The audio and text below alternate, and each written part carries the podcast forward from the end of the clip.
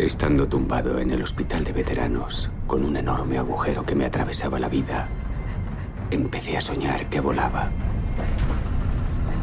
Era libre. Pero tarde o temprano, siempre hay que despertar. Papá, sé que crees que estoy loca,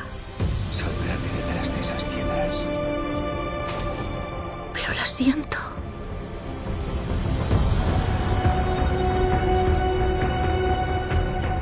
Oigo su latido.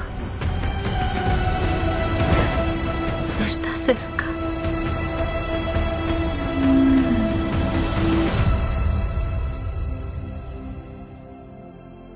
¿Y cómo suena su latido? En Onda Cero, toma la pastilla roja. Potente. 13 años. Ese es el tiempo que hemos tenido que esperar para que llegue a las salas de cine la esperada continuación de Avatar. Avatar, el sentido del agua, continúa, más de una década después, en la realidad y en la ficción, la historia de Jake Sully y Neytiri, miembros del clan Omaticaya, de los Navi, una raza de humanoides extraterrestres que habitan la luna Pandora. Si no lo has visto aún, no te preocupes, no va a haber spoilers. Pero si no has visto Avatar, la primera, la de 2009, ya estás tardando. Porque Avatar, de James Cameron, es la película más taquillera de la historia. Recaudó cerca de 3.500 millones de dólares. En los Oscars de 2010 fue nominada a nueve premios, entre ellos el de Mejor Película pero solo se llevó las estatuillas a mejor fotografía, dirección artística y efectos visuales. Y es que Avatar fue toda una revolución en el campo del 3D en el cine. Eso sí, el guion era más normalito. Es como Pocahontas o Bailando con Lobos, pero en el espacio. Pero lo que sí que es interesante del guion de Avatar son las cuestiones relativas a la colonización de otros mundos, la extracción de recursos en el espacio, la posibilidad de transferir la conciencia o controlar otros cuerpos, también la robótica y la tecnología que se muestran en la película, y todas las cuestiones éticas relativas a estos temas. Todo forma parte de la ciencia. Y la ciencia requiere observación. Y eso te mantendrá acuerdo. Todo esto es lo que vamos a explorar en este episodio de Toma la pastilla roja, la ciencia de Avatar. Relájate y deja la mente en blanco. No te resultará difícil. Toma la pastilla roja. Un programa de ciencia ¿Qué experiencia tienes de laboratorio? y ficción. Una vez abrí una rana. Sepan que ya no están en Kansas. Están en Pandora. Dirigido por Andrés Moraleda. Si el infierno existe, quizá quieran ir allí a recuperarse un poco después de su misión en Pandora.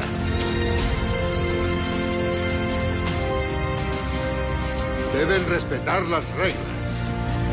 Las reglas de Pandora. Onda Cero. Bueno, eh, aquí me tenéis. Haciendo. Soy Jesús Martínez Frías, soy doctor en ciencias geológicas y mi especialidad es un poco inusual porque trabajo en geología planetaria y también en astrobiología. La astrobiología uno puede incorporarse desde distintas disciplinas y en mi caso pues lo hago desde la geología planetaria. Estoy muy interesado en sobre todo en tres temas que son los meteoritos, la exploración de la Luna y de Marte y básicamente lo que es el espacio cercano a la Tierra y también pues cómo todo ello repercute en, en el futuro y en la sostenibilidad de, de, nuestro planeta. Por eso me interesan especialmente los aspectos científicos y también los educativos y los geoéticos. En este sentido, vengo colaborando con la NASA desde el año 2002. En el año 2002 pude volar en la misión de las Leónidas, no salí al espacio, pero volamos en dos aviones, uno de la NASA y otro de la Fuerza Aérea de Estados Unidos, para estudiar la lluvia del cometa Tempel-Tattel desde Madrid hasta Nebraska y pudimos observar más de 2.000 ablaciones de meteoroides y desde el 2004 participo en, en, la misión del rover Curiosity y posteriormente me incorporé también a la del rover Perseverance. También participo en algunas misiones de la ESA, de la Agencia Espacial Europea, como la misión ExoMars y también misiones de la Agencia Espacial Europea en la Estación Espacial Internacional. Y por último, durante los últimos cinco años vengo actuando como hasta el momento el único instructor de astronautas en el Geoparque UNESCO de, de Lanzarote y Archipiélago Chinijo a través de un curso que se llama Pangea, que está dirigido por Francesco Sauro y Loredana Besoro.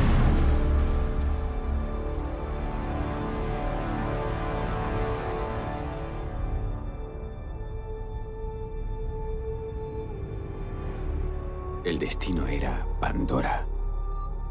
Me crié oyendo hablar de ella, pero nunca imaginé que acabaría visitándola. Pandora es un satélite del planeta ficticio Polifemo, que orbita su estrella, Alpha Centauri A, en el sistema Alpha Centauri, un sistema estelar real que es el más cercano al nuestro, al solar. Se encuentra a unos 4,36 años luz de distancia, que vienen a ser 41,2 billones de kilómetros, y tiene tres estrellas. En él hay varios exoplanetas, que son planetas fuera de nuestro sistema solar.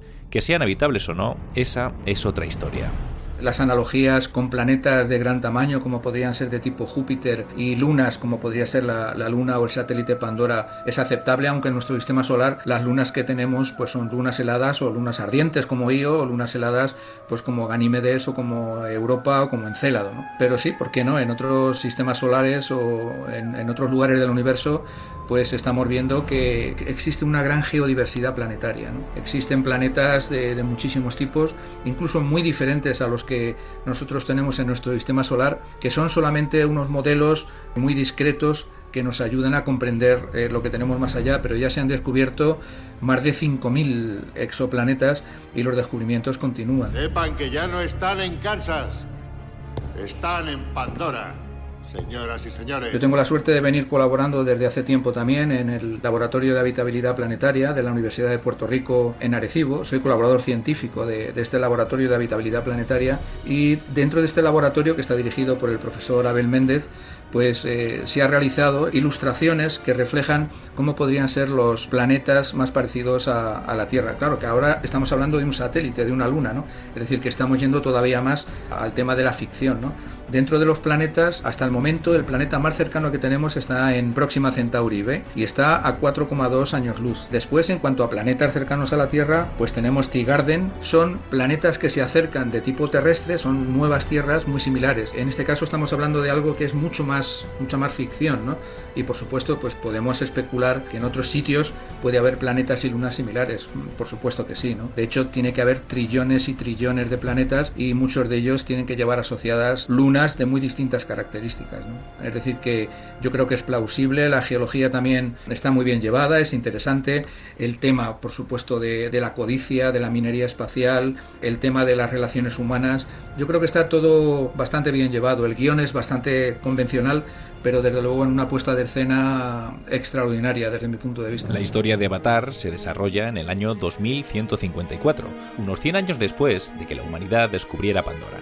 En ese tiempo, en la película, se han desarrollado naves espaciales capaces de llegar a Pandora, a 4,4 años luz de distancia, y construir allí una base semipermanente algo que hoy parece imposible, cuando lo más lejos que ha llegado el ser humano es a la Luna. ¿Podremos llegar a una Pandora dentro de 100 años? De momento es una quimera, y esto hay que dejarlo bastante claro, es decir, que hay que tener la mente abierta, pero no tanto como para que se te caiga el cerebro al suelo, ¿no? Entonces, desde ese punto de vista, yo creo que para el próximo medio siglo, o el próximo siglo, al menos, las próximas generaciones, nos vamos a centrar en la exploración del denominado espacio cercano a la Tierra, que es la Luna, Marte y los asteroides. Ir más allá de Júpiter es muy complicado, ¿no? Solamente el viaje a Marte ya estamos viendo que son seis meses. Pero bueno, también es cierto que las posibilidades científicas y tecnológicas de la humanidad avanzan de manera impresionante. ¿no? Entonces, yo tampoco me quiero cerrar a, este tema, pero ya si nos movemos en otros sistemas solares, en, a años luz, eh, la cosa eh, cambia y tendría que haber un salto tecnológico espectacular o tendría que haber un cambio de los esquemas científico-tecnológicos importantísimo para que los ingenieros pudieran construir naves que pudieran alcanzar estas distancias a un tiempo prudencial. ¿no? Un tiempo prudencial, más que nada, para que los humanos que viajen en esas naves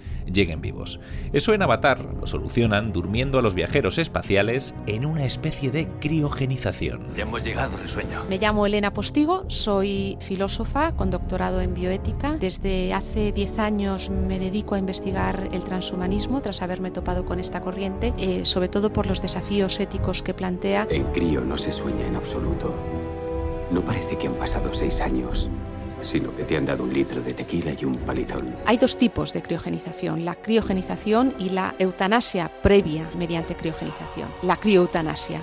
La criogenización sería, tras la muerte, introducir líquidos de vitrificación, quitar la sangre a la persona, introducir líquidos de vitrificación en la esperanza de que de aquí a 100 años a esa persona se la pueda resucitar. Y mientras tanto la mantienen criogenizada en hidrógeno líquido. Por ejemplo, la clínica, la empresa Alcor en Estados Unidos, se estima que hay hay en torno a 150 personas criogenizadas ya en el mundo. Y otra posibilidad es la crioeutanasia, es decir, la persona moriría con una eutanasia mediante la introducción de los líquidos de vitrificación previa sedación terminal. Esto también lo están haciendo. A día de hoy, a mi modo de ver, esto es un auténtico fraude porque no hay ninguna prueba ni evidencia científica de que esto se pueda llegar a hacer. Siempre hay que despertar. Cuando Jake Sully despierta, lo hace en Pandora, un lugar en el que hay una presión atmosférica similar a la de la Tierra y una gravedad un 20% inferior a la terrestre. Esta gravedad debilita a cualquiera. Si te vuelves débil, Pandora se te zampa entero. La atmósfera de Pandora es una mezcla de nitrógeno, oxígeno, dióxido de carbono, trazas de xenón, amoníaco, metano y sulfuro de hidrógeno. Los seres humanos no pueden respirar ese aire, por lo que necesitan de equipos especiales para salir al exterior. Sin esas máscaras perderéis el conocimiento en 20 segundos y moriréis en 4 minutos. Espero que hoy no muera nadie. Quedaría mal en mi expediente. Cuando estudias desde el punto de la astrobiología la vida, estamos hablando de los organismos extremófilos, ¿no? que son aquellos que se van adaptando a las condiciones extremas de los diferentes ambientes. ¿no? Pero muchas veces cuando me preguntan, yo siempre digo que nosotros somos los organismos más extremófilos que conocemos, de toda la, biodiversidad conocida de la Tierra. Porque nosotros, aparte de que nos adaptamos con el tiempo también, porque la evolución también conlleva una adaptación al, al ambiente, al medio, ¿no? nosotros tenemos un cerebro que nos permite adaptar el ambiente a nuestras condiciones, que es algo que no pueden hacer otros organismos de, por lo menos mm, como lo hacemos nosotros, ¿no? los seres humanos. ¿no?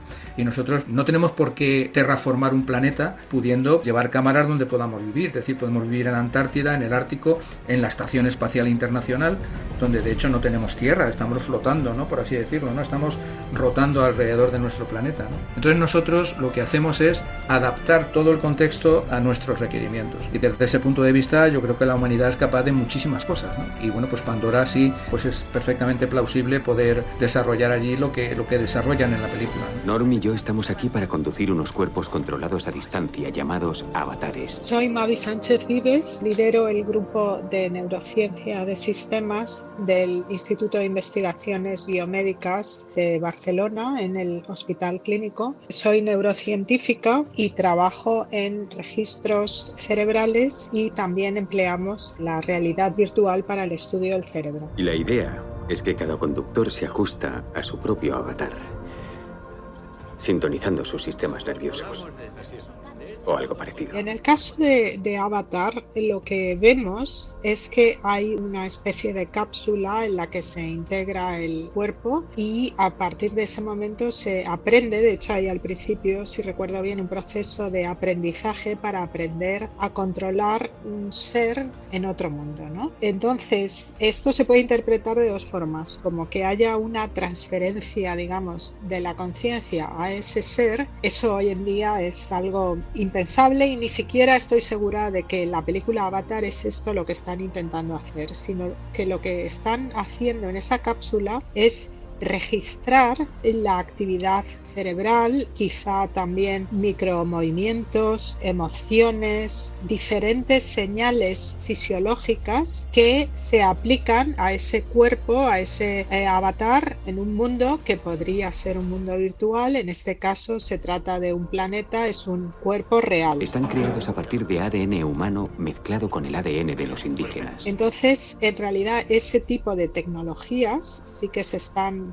utilizando hoy en día y desarrollando de forma que puede haber sensores que captan tanto la actividad cerebral, la actividad fisiológica, etcétera, y que pueden utilizar esa información para controlar el movimiento de un cuerpo, un cuerpo robótico, un cuerpo virtual, un efector, lo que llamamos, y a la vez pueden recibir la información de ese mundo exterior y transmitírsela al cerebro. Es decir, se recibe información visual, información auditiva, información eh, olfativa, etcétera, y se puede transmitir al cerebro. Es decir, sin necesidad de que se transfiera la conciencia, se envían las señales de control motor y se reciben las señales sensoriales en el cuerpo que está en una cápsula. Biometría correcta. Enlace 3 listo. No saques los brazos. Manos dentro. Cabeza abajo. Abajo. Relájate y deja la mente en blanco. No te resultará difícil. ¿Y si te vas por ahí a que te den por...? Iniciad enlace. Bueno, digamos que la cápsula es una forma muy limpia de representarlo. que quizá no está tan lejos en el futuro, ahora mismo, por tener ejemplos muy concretos que podemos tocar ahora mismo, pues los nuevos cascos de realidad virtual que están saliendo ya eh, se están comercializando con registro, por ejemplo, de la expresión facial, con registro de los movimientos oculares, algunos de ellos con registro o con detección, podemos decir, del el grado de dilatación de la pupila y, por supuesto, con una medición o detección de la posición de las manos y quizá habrá en sistemas que están a punto de salir también de la posición de las piernas desde el mismo casco, de forma que ya existe, digamos, sin contar con el registro de la actividad cerebral que no está integrado en estos sistemas, pero todo eso ya se puede registrar con un simple casco comercial asequible, digamos. Entonces, si a esto le añadimos que podemos registrar la actividad cerebral de muchas formas, de forma no invasiva, que sería un sistema ¿no? para el público general, con un registro de tipo electroencefalograma, pero si la situación lo requiere puede ser de forma invasiva y probablemente en el futuro aparezcan otro tipo de formas que sean semi-invasivas que permitan ese, ese registro, esa lectura de la actividad cerebral. Es un cerebro precioso O sea que está muy cerca el poder eh, medir muchas cosas, digamos, eh, sobre nuestra actividad, que no solo es la actividad cerebral, sino que puede ser, por ejemplo, dónde miramos. Esa información es muy importante. Dónde miramos eh, con la medición de los movimientos oculares, cómo respondemos a lo que miramos dependiendo de cuánto se dilata nuestra pupila, etcétera. Reflejo pupilar correcto. Luego, por supuesto, pues se puede medir sudoración, se puede medir frecuencia cardíaca, etcétera. Respuesta auricular normal. ¿Cómo te sientes, Jake? Hola, chicos. Bienvenido a tu nuevo cuerpo. Perfecto. Tómatelo con tranquilidad, Jake. Se han hecho muchos ensayos en realidad virtual, pues introduciendo un tercer brazo, incluso un cuarto brazo o partes del cuerpo nuevas o diferentes. Y en realidad es posible aprender y que haya esa flexibilidad cerebral para adaptarse a otros cuerpos, a otras situaciones, a otros entornos. Toca el pulgar con los dedos. Sí. Tócalo. No hay problema. Exacto. Veo que recuerdas el ejercicio. Es fácil.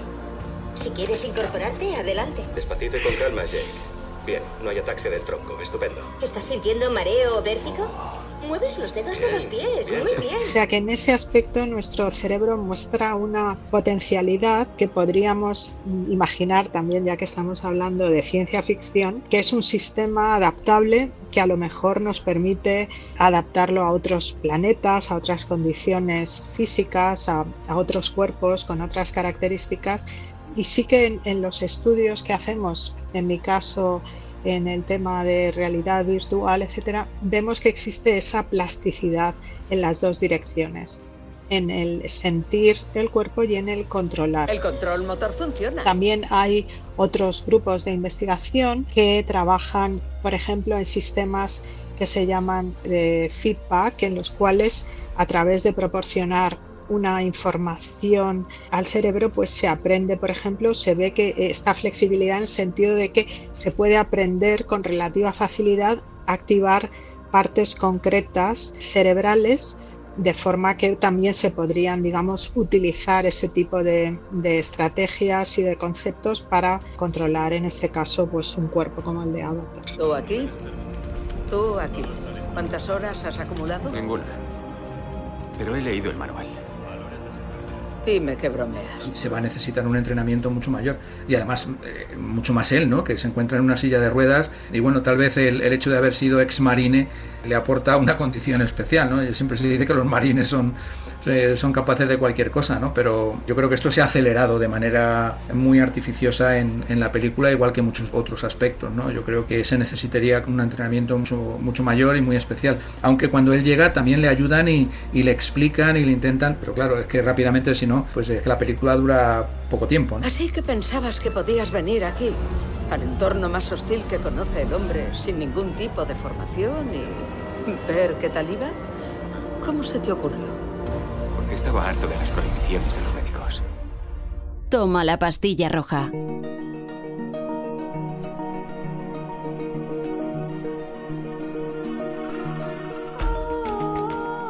Más allá de los avatares, los humanos de la película también disponen de tecnología robótica para desenvolverse en Pandora. Hay grandes vehículos y máquinas, pero lo realmente interesante son los exoesqueletos que utilizan los mercenarios unos grandes robots humanoides en los que se meten los humanos y que controlan a través de sensores. Consígueme lo que necesito y me encargaré de que vuelvas a tener piernas cuando vuelvas a casa. Piernas de verdad. Algo muy diferente, por ejemplo, al exoesqueleto pediátrico que el equipo de la ingeniera española Elena García Armada ha logrado desarrollar y que permite caminar a niños que no podían hacerlo a medida que avanza su rehabilitación. Soy Concha Monge, catedrática e investigadora del Robotics Lab de la Universidad Carlos III de Madrid. Sí, existen esos esqueletos paramilitares que tienen una pretensión y es darle una fuerza superior, una energía superior en la movilidad, ¿no? Para que se cansen menos y puedan incluso correr más, ¿no? Es un aporte extra de energía. Pero fíjate que esos exoesqueletos cuentan con que el cuerpo en el que aplican la energía es un cuerpo sano, un cuerpo sano que ya se mueve por sí solo, ¿no? Si pensamos, por ejemplo, en una persona que no puede moverse, como un niño, por ejemplo, que ha estado siempre postrado en una cama, es más complejo que el exoesqueleto haga las dos funciones, una la de sostener el cuerpo eh, erguido y en equilibrio y además dos, darle movilidad, ¿no? Generalmente requeriríamos exoesqueletos muy grandes, como los de las películas, eh, básicamente como un Mazinger Z dentro del cual te metes y, ¿no? Y porque mantener el cuerpo erguido, un peso muerto de un cuerpo erguido, pues eh, requiere de mucha energía y luego encima pues si tengo que provocar una caminata, mantener eso en equilibrio pues es mucho más complejo ¿no? y requiere que estructuralmente el exoesqueleto sea muy grande. Por eso lo que normalmente ocurre en los exoesqueletos que generalmente se utilizan es que ya cuentan con que la persona tiene la suficiente movilidad y, y habilidad de equilibrio como para que el exoesqueleto simplemente tenga que aportar lo necesario en energía. ¿no? Por ejemplo, el exoesqueleto pediátrico que ha desarrollado Elena García Armada, eh, si te fijas, va eh, con un taca es decir, el cuerpo del niño lo soporta una estructura eh, andadora con unas ruedas. ¿no? Y el exoesqueleto lo que hace es darle movilidad a esas piernas, pero quien realmente está soportando todo el peso y el equilibrio del niño es la estructura de alrededor. No se trata tanto de que el, el exoesqueleto le dé la fuerza completa para andar solo sin nada más, sino de mantenerlo erguido y de rehabilitarle la locomoción incluso casi en el aire muchas veces. ¿no? Eso ya tiene grandes beneficios, pero hay que entender muy bien a qué se dedica cada exoesqueleto. Y los exoesqueletos de Avatar, los humanos que los llevan, se dedican a explotar el bien más preciado de Pandora, un mineral con propiedades superconductoras que extraen en minas para transportarlo y venderlo en la Tierra. Por esto estamos aquí, el inoctanio. Porque esta piedrecita gris se vende a 20 millones el kilo. Ese es el único motivo. Es lo que paga todo este montaje, lo que paga tus conocimientos científicos, ¿capichi? Tal y como lo definen en, en Avatar, no existe el unobtanium, ¿no? que sería un superconductor a temperatura y presión ambientales. ¿no? Eh, sí existen otros eh, o semiconductores bajo otras condiciones, pero tal y como se definen en la película no existen. Pero yo creo que de alguna manera este unobtanium podría reflejar todo el debate que hay abierto similar al coltán, por ejemplo, ¿no? no todo el tema del coltán con la columpita, tantalita, las explotaciones que hay en el Congo, los problemas que hay en los ecosistemas con los gorilas, con la población que hay allí, los problemas ligados a la esclavitud para la, la explotación del coltán. Y bueno, yo creo que de alguna manera el coltán trasladado al espacio como un Optanium es lo que ha pretendido hacer James Cameron en este sentido, yendo mucho más allá, claro, con esas propiedades magnéticas que hacen incluso flotar las montañas. ¿no? ¿A dónde vamos?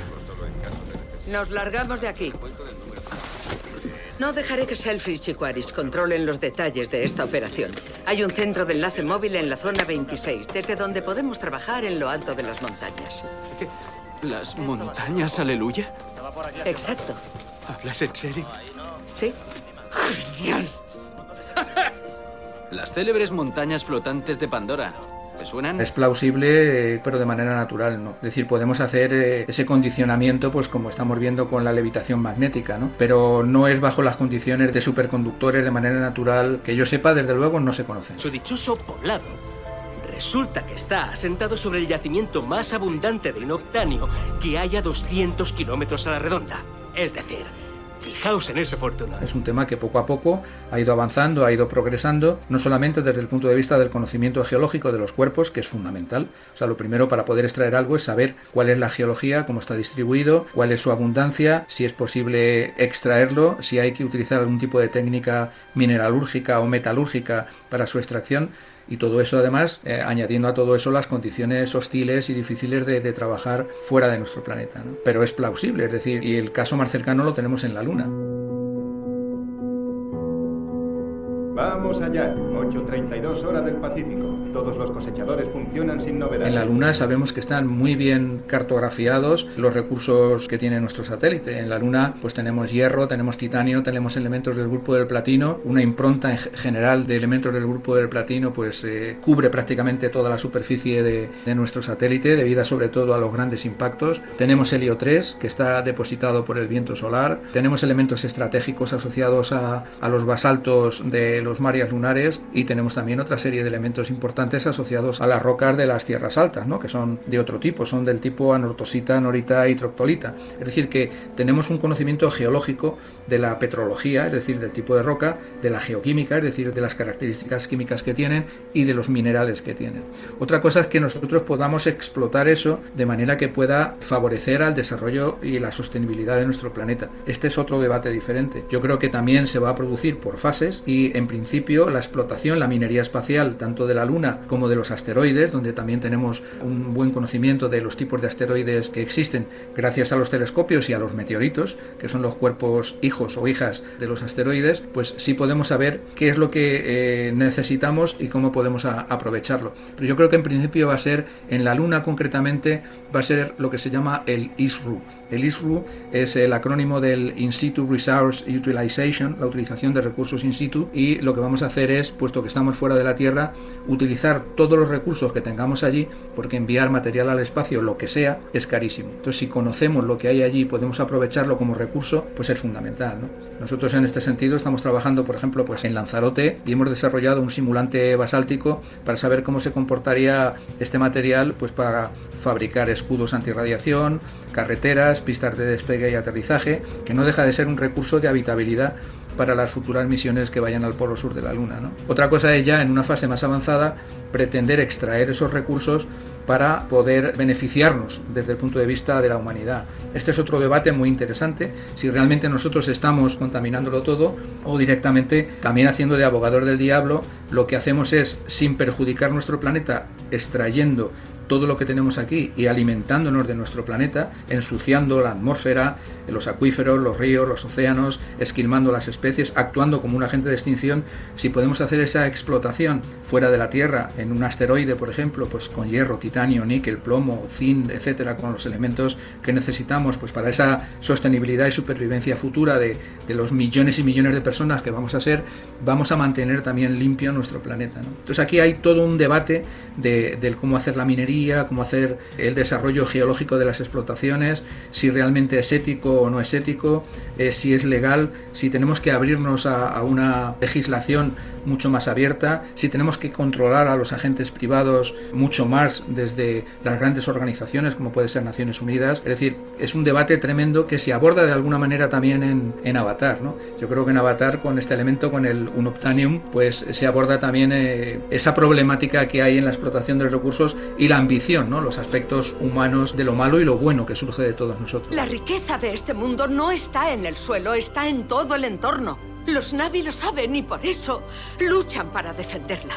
Si queréis compartir este mundo con ellos, tenéis que comprenderlos. Va a haber una regulación, este es un tema muy abierto, de cómo establecer esa, esas leyes, esas legislaciones que no son las mismas dependiendo de dónde vayamos. ¿no? Incluso ahora hay una jerarquía de protección planetaria de acuerdo con distintos tipos en los que estemos trabajando. No es lo mismo trabajar en la Luna o en Marte o en una luna helada, eh, es lo que se llama la Planetary Protection. ¿no? Es una protección planetaria, es una especie de informe ambiental que hay que hacer cuando tú vas a un planeta o una luna asociado a lo que vas a hacer allí, ¿no? Y que te permite hacer una serie de cosas y no te permite hacer otras. Por ejemplo, ahora en Marte, si se descubriera, vamos a ponernos a especular, un pequeño charco de agua líquida, pues tendría muy difícil o prácticamente imposible eh, ninguno de los rovers acercarse a analizarlo porque no es una misión que haya tenido en cuenta ese aspecto. Y desde el punto de vista de la protección planetaria de, lo que hay allí, o si pudieran existir microorganismos tal vez viviendo allí, pues tendría que hacerse una misión específica. Sabes que aquí lanzas un palo al aire y seguro que aterriza en algún, yo que sé, el hecho sagrado. La ética y la ley en algunos casos van juntas, pero en otros casos pues unas avanzan más rápidamente que la otra, ¿no? Hasta hace poco pues había cosas que eran legales pero éticamente eran reprobables, ¿no? Yo creo que estos aspectos también van a ser importantes cuando salgamos hacia el universo, ¿no? cuando salgamos hacia el espacio. Deben respetar las reglas. Las reglas de Pandora.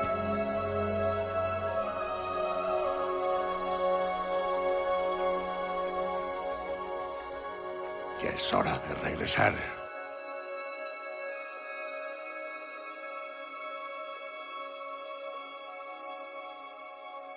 Toma la pastilla roja.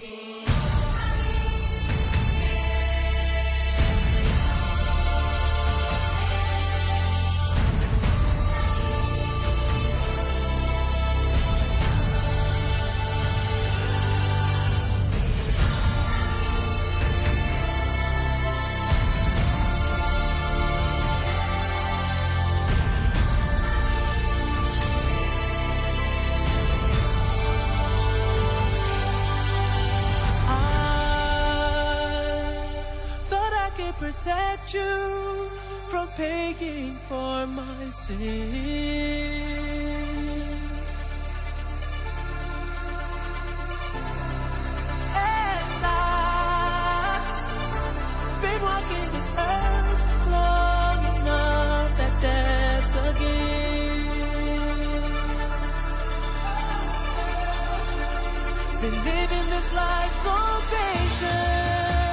Bueno, ya has escuchado que Avatar tiene mucha y buena ciencia. Otra cosa es que la película después se pierda por el camino de la aventura y de la acción, que todo hay que decirlo, está muy bien hecha, gracias a los métodos que James Cameron y su equipo introdujeron en el campo de la captura de movimiento y las cámaras de visión estereoscópica, que revolucionaron el mundo del cine.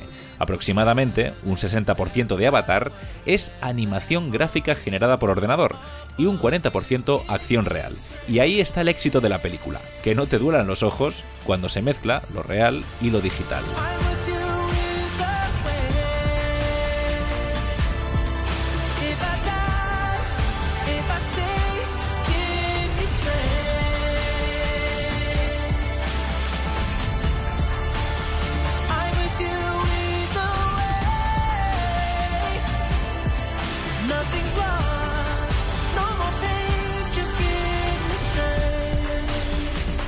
Luego está la moralina de Avatar, que en su momento muchos criticaron como bienquedismo con el tema del colonialismo, una especie de disculpa de Estados Unidos por el genocidio de indígenas en Norteamérica.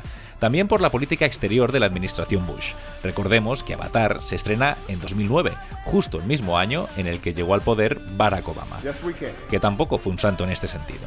Trece años después, Avatar, la forma del agua, se centra en otros temas más actuales. Hay más diversidad racial y los personajes femeninos tienen mucho más peso en la película, pero al final lo que es es una película de ciencia ficción fantástica tan espectacular como excesivamente larga. Y sí, tendrá tercera parte. James Cameron dice que para diciembre de 2024. Veremos, porque supuestamente Avatar 2 se iba a estrenar a finales de 2016. Y aquí estamos seis años después. Así que, independientemente de cuándo se estrene la tercera parte, mientras tanto... Toma la pastilla roja. Un programa de ciencia y ficción.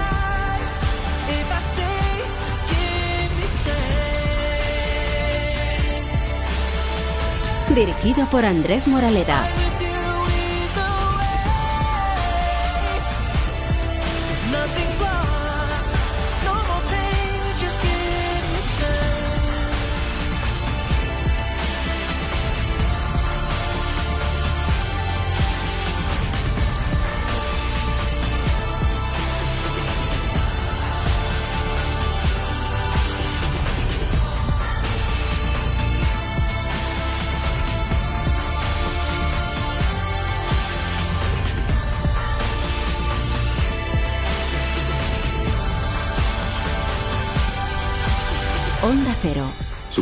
Este es mi último videolog.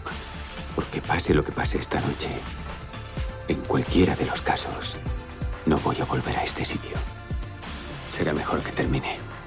No quiero llegar tarde a mi fiesta. Será como volver a nacer.